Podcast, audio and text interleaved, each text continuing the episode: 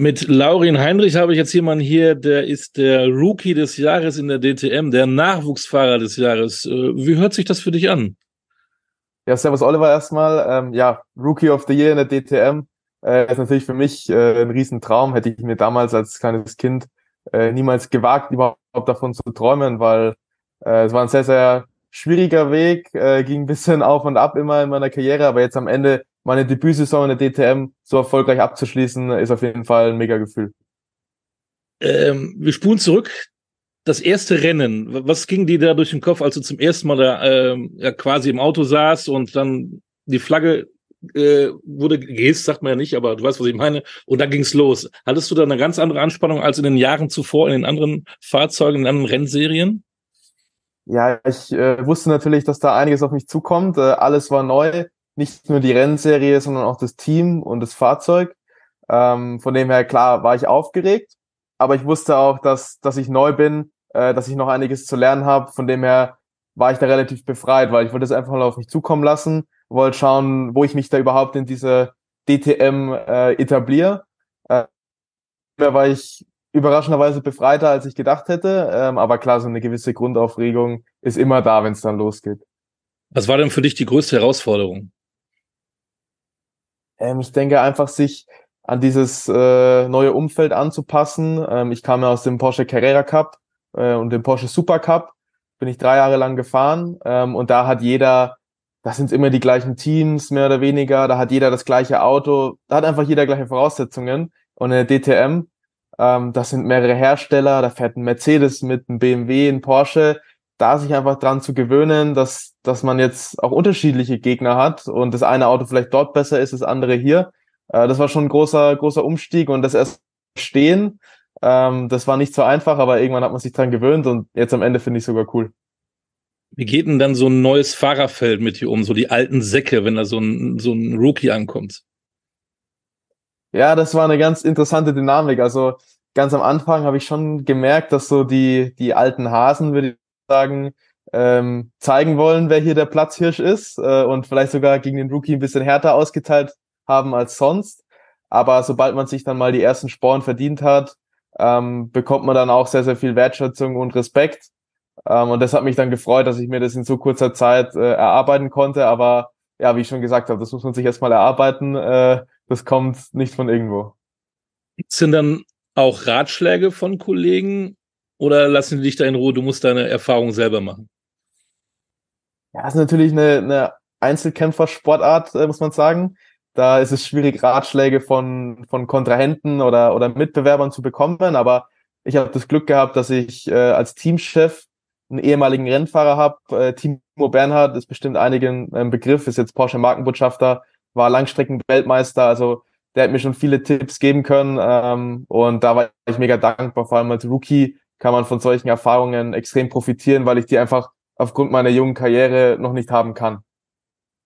Wie ist denn so dein Selbstbewusstsein? Hast du damit gerechnet, dass du so gut mithalten kannst? Ja, es, man kommt natürlich äh, aus dem Porsche Carrera Cup, hat dort die Meisterschaft gewonnen.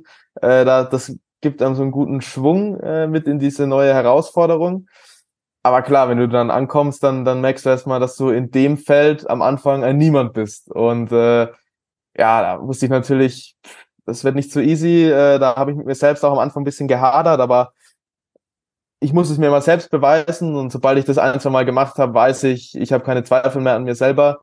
Ich muss einfach mein Potenzial abrufen können. Äh, das ist mir zum Glück relativ früh in der Saison gelungen. Also das war kein großes Problem ja, so Selbstbewusstsein ist äh, im Rennsport allgemein extrem wichtig. Wo sind denn deine Stärken? Äh, also, das höre ich oft von anderen. Äh, das freut mich auch, äh, dass ich sehr überlegt fahre. Ähm, und ich denke, das ist auch mein größter Vorteil gegenüber meinen, meinen Mitbewerbern. Ähm, man sagt ja immer, im, im, im Rennsport gibt es so einen Spruch, to finish first, you have to finish first. Also, wenn man, ins, wenn man gewinnen will, muss man erstmal ins Ziel kommen. Und ich denke, das ist so ein Motto, ähm, was meine Laufbahn auch stark geprägt hat. Wenn man Meisterschaften gewinnt, konstant ins Ziel kommen, da bringt sich, wenn man einmal gewinnt und einmal ausfällt, sondern dann Zweiter werden, hört sich blöd an, äh, aber ist so am Ende, wenn du die Punkte sammeln willst.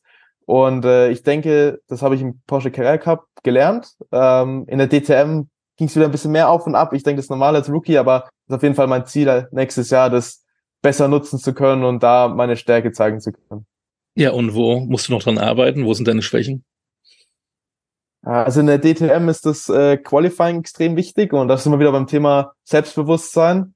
Ähm, Wenn es in den Trainings mal nicht so gut lief, äh, dass man dann einfach im Kopf diesen Switch macht, im Qualifying, wenn die Karten neu gemischt, auch wenn ich jetzt im Training nicht ganz vorne mit dabei bin, kann es mit Qualifying ganz anders ausschauen, vor allem in der DTM, wo es so eng ist.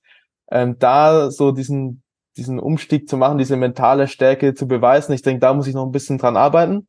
Aber ich denke, das kommt auch ähm, mit der Zeit, einfach mit guten Ergebnissen in der DTM, dass man dort sich das Selbstbewusstsein eben noch mehr einfährt und eben weiß, man hat immer das Zeug dazu, ganz vorne dabei zu sein, weil, wie ich ja schon gesagt habe, in der DTM ist es so eng. Ähm, wenn du unter den ersten fünf stehst, dann hast du schon die halbe Miete. Wenn du von Platz 15 startest, klar, kannst du der Comeback-Hero sein und von hinten nach vorne fahren, aber das hört sich leichter an, als es ist. In der DTM schenkt dir niemand was. Überholen ist extrem schwierig. Von dem her ganz vorne starten ist schon äh, extrem wichtig. Was glaubst du, um Erfolg zu haben, ist, was ist wichtiger, ne? deine, so wie du, jugendliche Unbekümmertheit oder die Routine, dass man schon jahrelang dabei ist? Also das ist eine interessante Frage. Ähm, so aus meiner Sicht würde ich jetzt sagen, diese, diese, diese Unbekümmertheit wirklich, dass man äh, sehr befreit fahren kann. Aber ich äh, merke es auch oft, dass einfach die alten Hasen die packen manchmal Tricks aus, wo ich mir denke, hey, der fährt da schon Jahrzehnte, der, der kennt das schon alles in- und auswendig und das ist dann schon, vor allem auch in Langstreckenrennen, die ich ja auch fahre neben der DTM, ein Riesenvorteil. Und ich denke, es ist am Ende ein gesunder Mix, Mix aus beiden. Also ich hoffe, ich habe meine Prime noch vor mir. Die, die kommt noch. Ähm, aber ja, irgendwann als Rennfahrer ist dann auch äh, die Messe gelesen, würde ich sagen. So ab 40 äh, geht's dann schon langsam ab bei den meisten. Und ich hoffe, dass ich das noch äh, lang machen kann, dass das noch lange ein Teil von meinem Leben bleibt, weil das ist absolut mein, mein Traum. Was fasziniert dich so an der, an, die, an der DTM? Was ist das, was dich so aufregt, was dich so mitnimmt? Also speziell an der DTM reizt mich so dieser extreme Wettkampf. Ähm, man fährt alleine, äh, man teilt sich nicht das Auto mit anderen Fahrern und äh, das ist einfach dieses Niveau in der DTM, da kommen die, die besten GT-Rennfahrer aus der ganzen Welt, treffen sich am Wochenende, sei es am Hockenheimring, und fahren das unter sich aus. Und genau das reizt mich, mich dort mit den allerbesten messen zu können, weil das habe ich mal in der Vergangenheit gemerkt, als ich in Porsche Carrera Cup ge gekommen bin, war es am Anfang nicht so einfach, aber ich bin gegen die besten Cup-Fahrer gefahren und da konnte ich mir alles abschauen und am Ende sie mit ihren eigenen Waffen schlagen. Und genau das reizt mich an der DTM, dass dort einfach dieser, diese Competition so eng ist. Manchmal sind zehn Fahrer innerhalb von, was weiß ich, drei oder vier Zehntel einer Sekunde. Also das muss man sich mal vorstellen. Die Abstände sind so gering. Und wenn du dann einfach da ganz vorne mit dabei bist, einmal stand ich auf Pole Position dieses Jahr, dass man dann alle geschlagen hat, das ist einfach ein unglaubliches Gefühl und das macht ja schon ein bisschen süchtig auch. Diese Pole Position, war das für dich dein Moment in dieser Saison? Ja, es gab einige Momente. Also die Pole Position war auf jeden Fall ein ganz, ganz besonderer Moment. Ähm, da am Red Bull Ring war das in Österreich vor vollen Tribünen auf Startplatz eins zu stehen in der Startaufstellung. Äh, das war schon was ganz Besonderes, aber auch meine erste Podestplatzierung. Ähm, zweiter Platz am Nürburgring bei strömendem Regen, extrem schwierige Bedingungen. Äh, das war was ganz Besonderes. Ähm, und dann allgemein, wie ich schon gesagt habe, das Red Bull Ring Wochenende war ja nicht nur die Pole Position, sondern auch mein zweiter, zweiter Platz. Äh, das war schon was ganz, ganz Besonderes und ich konnte all diese Momente auch mit meiner ganzen Familie teilen, die am Rennwochenende dabei waren. Äh, das war, das waren so meine zwei Momente, würde ich sagen. Was ist denn äh, nach dieser Saison deine Lieblingsstrecke und deine Strecke, die du nicht so magst? Ja, da habe ich, das, das fällt mir relativ leicht, das so zu sagen. Ich, ich fange mal an mit der Strecke, die ich nicht so mag. Äh, das ist der Lausitzring. Ähm, ist eine ganz interessante Strecke eigentlich, teils auf, auf einem Oval, wo früher IndyCar gefahren wurde und dann auch mit einem Infield-Kurs, aber Strecke ist extrem wellig, äh, muss ich auch sagen, ein bisschen schon in die Jahre gekommen und kommt leider dem Porsche auch nicht so entgegen. Von dem her war das bei uns ja das schwierigste Wochenende, auch von der Performance her. Da habe ich ein bisschen die Strecke nicht mehr so lieben gelernt, wie ich es in Erinnerung hatte. Und ja, die Strecke, die mich überrascht hat dieses Jahr, war der Norrisring. Bin ich das allererste Mal gefahren. Ähm, Stadtkurs mitten in Nürnberg in der, in der Stadt wird nur für ein Wochenende aufgebaut. Ähm, da wirklich an Millimeter an die Wand ranzufahren und da im Qualifying alles rauszuholen, das war schon was ganz Besonderes und ist auch nur 100 Kilometer von meiner Heimat weg. Also so eine Art Heimrennen, äh, waren auch viele heimische Fans vor Ort. Und dann, wenn man nach dem Qualifying aus dem Auto aussteigt und, und sieht, dass bisschen der die Folierung vom Spiegel angekratzt ist, dann sieht man, man war am Limit und das war schon äh, eine sehr, sehr coole Strecke, wo ich auch hoffe, dass ich in Zukunft öfter fahren kann. Wie groß ist dann so eine Aufregung, wenn man zum ersten Mal so einen Kurs fährt? Äh, verbunden mit der Frage, wie bereitet man sich dann darauf vor, wenn man noch nie auf diesen Kurs gefahren ist? Genau, ähm, ja, wie ich schon gesagt habe, Norrisring ist ja so eine Strecke, die gibt's nur an dem Rennwochenende. Da kann man nicht vorher trainieren gehen mit dem Team. Äh, an den anderen Strecken gehen wir schon meistens äh, ein, zwei Tage vorher hin äh, zum Testen, einfach um das Auto auch besser einzustellen. Aber als Fahrer hat man natürlich auch noch andere Tools, äh, um sich da vorzubereiten, sei es jetzt Onboard-Videos ähm, aus den Jahren zuvor. Ich mache mir jedes Mal Notizen, äh, wenn ich auf einer Strecke gefahren bin, dass ich mir im Jahr danach wieder anschauen kann, dass ich gleich wieder da bin. Aber auch der Simulator ist äh, heutzutage ein wichtiges Thema. Ich habe selbst zu Hause eins stehen. Das Teil kostet dann zwischen 10.000 und 15.000 Euro, aber ist extrem nah an der Realität dran. Äh, die Strecken sind mittlerweile mit dem Laser gescannt, also dass jede Bodenwelle da, wo sie in echt auch ist. Also das ist ein extrem wichtiges Tool, vor allem auch auf so Stadtkursen wie, wie angesprochen, den Norrisring oder ich bin auch schon in Monaco gefahren im Rahmen von der Formel 1. Wenn man da einfach im Simulator vorher gefahren ist, dann fährt man am Ende am Rennwochenende das erste Mal aus der Box raus. Aber irgendwie denkt man sich, hier war ich schon mal, das kommt mir alles so ein bisschen bekannt vor. Von dem her, äh, das ist für mich ein sehr wichtiges Tool und das nutze ich auch extrem intensiv, vor allem jetzt auch im, im Winter, der jetzt kommt. Ähm, was hat sich denn für dich persönlich geändert? Weil diese Rennserie ist ja nochmal medial ähm, aufwertiger als, als das oder aufwendiger als das, was du bisher erlebt hast mit dem Porsche Cups. Genau, also die DTM, da ist eine ganz andere Aufmerksamkeit. Ähm, hat mich sehr gefreut, weil uns auch als Fahrern so ein bisschen eine Plattform gegeben wird, um uns selbst zu zeigen, wie wir ticken, wie wir drauf sind. Ähm, weil die meisten Zuschauer kennen eben nur ja, entweder das Auto oder, oder den Helm, aber wissen nicht, wer dahinter steckt. Und deswegen war das in der DTM für mich eine super Plattform, äh, mich ein bisschen zu vermarkten, mich zu zeigen als, als junger Fahrer. Hat mich auch gefreut, übers Jahr sind immer mehr äh, Fans und, und Unterstützer dazugekommen, bis dann am Ende zum Hockenheimring wirklich ein eigener Fanbus gekommen ist mit 50 Leuten aus meinem Heimatort. Ähm, da ist mir echt so ein bisschen das, das Herz aufgegangen. Das hat mich extrem gefreut. Ähm, und da bin ich auch der DTM extrem dankbar, dass wir uns da als als Fahrer, als Sportler mehr zeigen können. Also das hat mich extrem gefreut, aber ist natürlich auch äh, zusätzliche Arbeit, die ich aber gern in Kauf nehme. Du hast es eben angedeutet, jetzt kommt der Winter. Wie sieht da die Arbeit für dich aus? Und wann geht's wieder los? Genau, der Winter ist natürlich immer äh, am Anfang sehr schön, äh, weil man mal ein bisschen Pause hat, aber dann muss ich sagen, nach ein, zwei Wochen juckt's dann wieder. Dann möchte man wieder im Auto sitzen ähm, ja, ich nutze den Simulator sehr, sehr gern, fahre dort auch äh, virtuelle Meisterschaften, auch für Porsche. Ähm, das ist mittlerweile auf einem extrem hohen Niveau, auch der, der Wettkampf dort. Ähm, da muss man schon viele Stunden dort verbringen. Ähm, ja, dann natürlich nutzt man auch die Zeit ein bisschen, äh, bisschen mehr mit, mit bisschen mehr Zeit mit der Familie zu verbringen. Äh, das fällt leider im Sommer immer ein bisschen flach.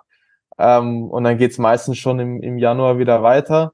Ähm, 24 Stunden Dubai äh, stehen dann an. Äh, da geht man meistens dorthin, wo es halt warm ist ähm, und fährt dann schon die ersten Rennen und das ist einfach gut, um ein bisschen wieder, sag ich mal, den Rost abzuputzen ähm, und wieder mehr in die Routine reinzukommen. Also allzu lang ist die Pause nicht, aber ich nutze natürlich auch die Zeit, um mich dann körperlich äh, von der Fitness mehr darauf vorzubereiten. Ausdauer ist extrem wichtig bei den heißen Temperaturen im Auto.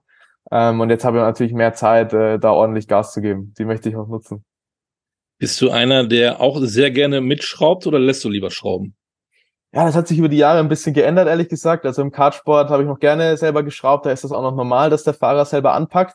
Allerdings äh, ist es bei uns in der DTM jetzt, jetzt nicht mehr möglich. Ich glaube, wenn die Fahrer mit, äh, mit, mit anpacken würden, hört sich blöd an, aber ich glaube, dann wird mehr kaputt gehen, als dass es helfen würde, weil die Mechaniker, die wir haben, die arbeiten für uns Tag und Nacht. Äh, bin ich extrem dankbar für. Die sind auf so einem hohen Niveau also die können das ganze Auto auseinanderbauen und wieder zusammenschrauben äh, zwischen Qualifying und Rennen. Und äh, das ist genau das, was man braucht. Ein Team, das hinter einem steht, ist leider immer eine blöde Wahrnehmung, äh, dass nur der Fahrer wirklich als, als Sportler dort im Motorsport gezeigt wird, aber hinter dem Fahrer steht ein ganzes Team, die das überhaupt äh, ermöglichen. Jeder hat seine eigene Aufgabe, das heißt vom Mechaniker zum Ingenieur, äh, zum Teammanager und, und ohne das wird es nicht gehen als Fahrer, aber am Ende ist, ja, in Anführungszeichen leider nur der Fahrer auf dem Podium und nicht das ganze Team. Ähm, aber ist auf jeden Fall ein sehr, sehr wichtiger Bestandteil. Aber natürlich dieses Verständnis zu haben, äh, bisschen technisches Verständnis schadet nicht als Fahrer, aber selber anpacken, das, das war früher im Kartsport, heute nichts mehr. Bist du eigentlich ein besserer Autofahrer als ich? Das ist eine gute Frage, das können wir mal ausprobieren, aber äh, ähm, ja, tatsächlich im, im öffentlichen Straßenverkehr bin ich gar nicht so der, der Rennfahrer. Mir reicht das, äh, auf der Rennstrecke Vollgas zu geben. Ich selbst fahre sogar elektrisch.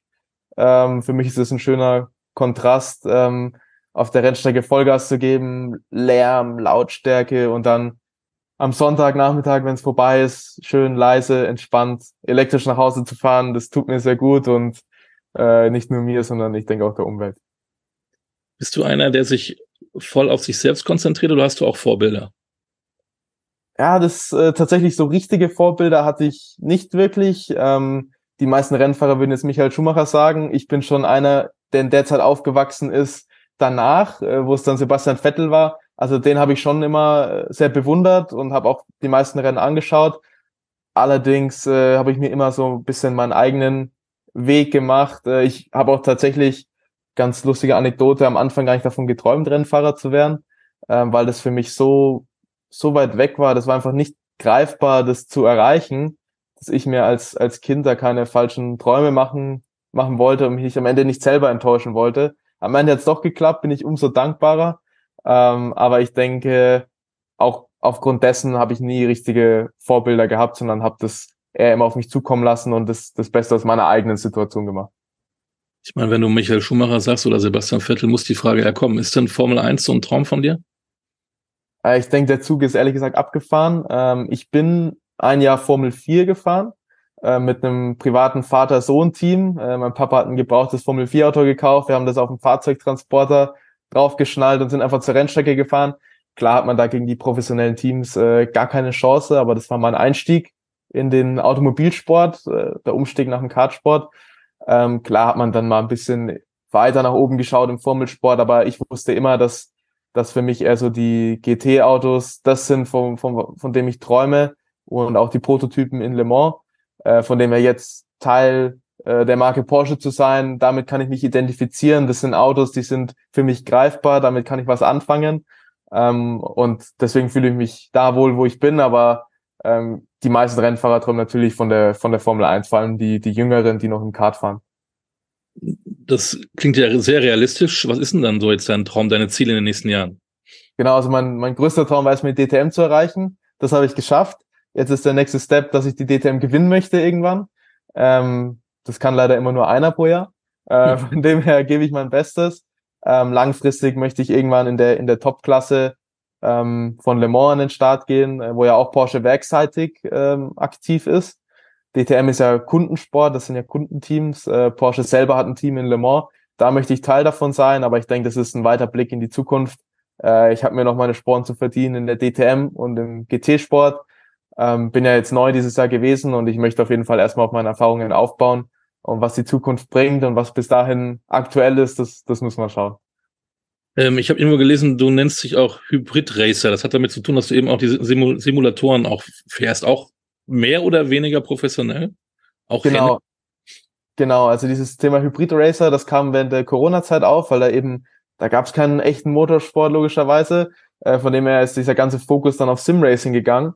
Und ähm, ja, ich fahre auch professionell Sim-Racing-Rennen. Ähm, jetzt leider immer weniger aufgrund meiner, meiner Real-Life-Commitments, sage ich mal. Ähm, aber ja, im Winter, ich bin Teil von Coanda Esports. Das ist eines der, der stärksten äh, Sim-Racing-Teams auf der Welt, äh, mit denen auch Porsche äh, zusammenarbeitet. Und ähm, da fahren wir Weltmeisterschaften. Wir fahren die echten 24-Stunden-Rennen virtuell nach. Da gibt's heutzutage Preisgelder von, von bis zu 250.000 Euro. Also das ist extrem professionell. Ähm, und ich bin einer der wenigen echten Rennfahrer, die auch am Simulator schnell sind. Ja, das ist nicht gleich gegeben, dass wenn man in echt schnell ist, dass man auch im Simulator schnell ist. Ist schon nochmal ein bisschen eine andere Welt, aber damit bin ich aufgewachsen und deswegen bin ich in beiden Welten aktiv und probiere das immer ein bisschen zu vereinen und da auch ein bisschen als Bindeglied äh, zu fungieren. Wie ähnlich ist das denn? Also, wie sich das Auto verhält und wie die, die Strecken ja dargestellt sind, das ist schon sehr, sehr realistisch. Ähm, allerdings unterscheidet sich das natürlich ganz schön von der Wahrnehmung. Ja, im, im echten Leben sitzt du in, in einem echten Rennauto, äh, du hast die, die Vibrationen, du hast den, den Lärm, du spürst das einfach, man, im, im Umgang sagt man das, das Popometer, da spürt man, was das Auto macht. Das hast du natürlich alles im Simulator nicht. Da kriegst du das Feedback durchs Lenkrad und that's it. Sonst gibt's kein Feedback. Von dem her äh, tun sich, denke ich, auch viele echte Rennfahrer, vor allem die, die alten Hasen, sage ich mal, extrem schwer im Simulator, einfach weil es sich ganz, ganz anders anfühlt. Aber von dem, was man tut, wie viel man lenkt, wie man bremst, wie man Gas gibt, das ist eins zu eins gleich. Man muss halt einfach nur im Kopf diesen, diesen Switch machen. Ähm, aber das, man muss auch sagen, die, die Simulator-Technik, die entwickelt sich immer weiter, die kommt immer näher dran an, ans Echte und wer weiß, was da in Zukunft noch kommt. Also wir haben jetzt mittlerweile schon lasergescannte Strecken, alles Mögliche. Wir können 24-Stunden-Rennen fahren, bei Nacht, bei Regen. Es ist extrem realistisch und ich bin gespannt, was da noch die Zukunft bereithält. Wenn du dich aber entscheiden müsstest, nur das eine oder das andere? Dann auf jeden Fall lieber, lieber in echt fahren. Das ist, das ist für mich noch so, ja, das ist einfach, da sitzt du im echten Auto, da gibt's keinen Reset-Knopf. Wenn du, wenn du von der Strecke abkommst, dann musst du den Preis dafür bezahlen und für mich ist das so das, das, was mich, das, was mich reizt. Hast du gesagt, irgendwann willst du mal die DTM ähm, gewinnen? Jetzt hast du nicht mehr Welpenschutz. In der nächsten Saison äh, bist du anerkannter Konkurrent, äh, auch von den Großen. Ähm, was nimmst du dir vor? Genau, also dieses Jahr, wie du gesagt hast, ich war noch Rookie, das war, ist immer wie so eine Art Welpenschutz. Ja, da hat man, äh, ich möchte nicht sagen eine Ausrede, aber ja, ist einfach so, blickt man anders auf, auf einen Fahrer, ja. Nächstes Jahr möchte ich auf meinen Erfahrungen aufbauen. Ähm, für mich, ich möchte viel konstanter sein. Ich denke an den Peak Performances, an den Spitzenleistungen, das hat schon gepasst. Einmal Pole Position, ich bin mehrmals um den Sieg mitgefahren in Rennen. Äh, für mich möchte ich einfach meine Konstanz verbessern, öfter ins, ins Ziel kommen. Äh, leider auch ein bisschen vom Pech verfolgt worden dieses Jahr. Ähm, aber da einfach ein bisschen abgeklärter sein. Äh, jetzt habe ich eine Saison auf dem Buckel. Äh, die Erfahrung nehme ich mit und nächstes Jahr starte ich mit einem ganz anderen Mindset in die Saison. Ich glaube, in der Endabrechnung warst du Zwölfter, dann ist ja ein Top Ten Platz durchaus realistisch. Top Ten sollte auf jeden Fall drin sein, vor allem wenn ich überlege, äh, wie viele Ausfälle ich dieses Jahr hatte. Ähm, dann trotzdem noch Zwölfter, ähm, vorderes Mittelfeld, würde ich mal, würde ich mal so sagen. Ähm, von dem her, Top Ten ist für mich nächstes Jahr das Mindestziel, äh, aber ich möchte auf jeden Fall auch schon ein Wort um die Meisterschaft mitreden. Laurin, wir werden das verfolgen. Danke für die Zeit. Danke. Spaß gemacht ähm, und nach deinem ersten Sieg werden wir wieder miteinander reden. Vielen, vielen Dank. Ich freue mich. Dann hören wir uns hoffentlich so früh wie es geht. ja, hoffe ich auch. Alles Gute. Danke.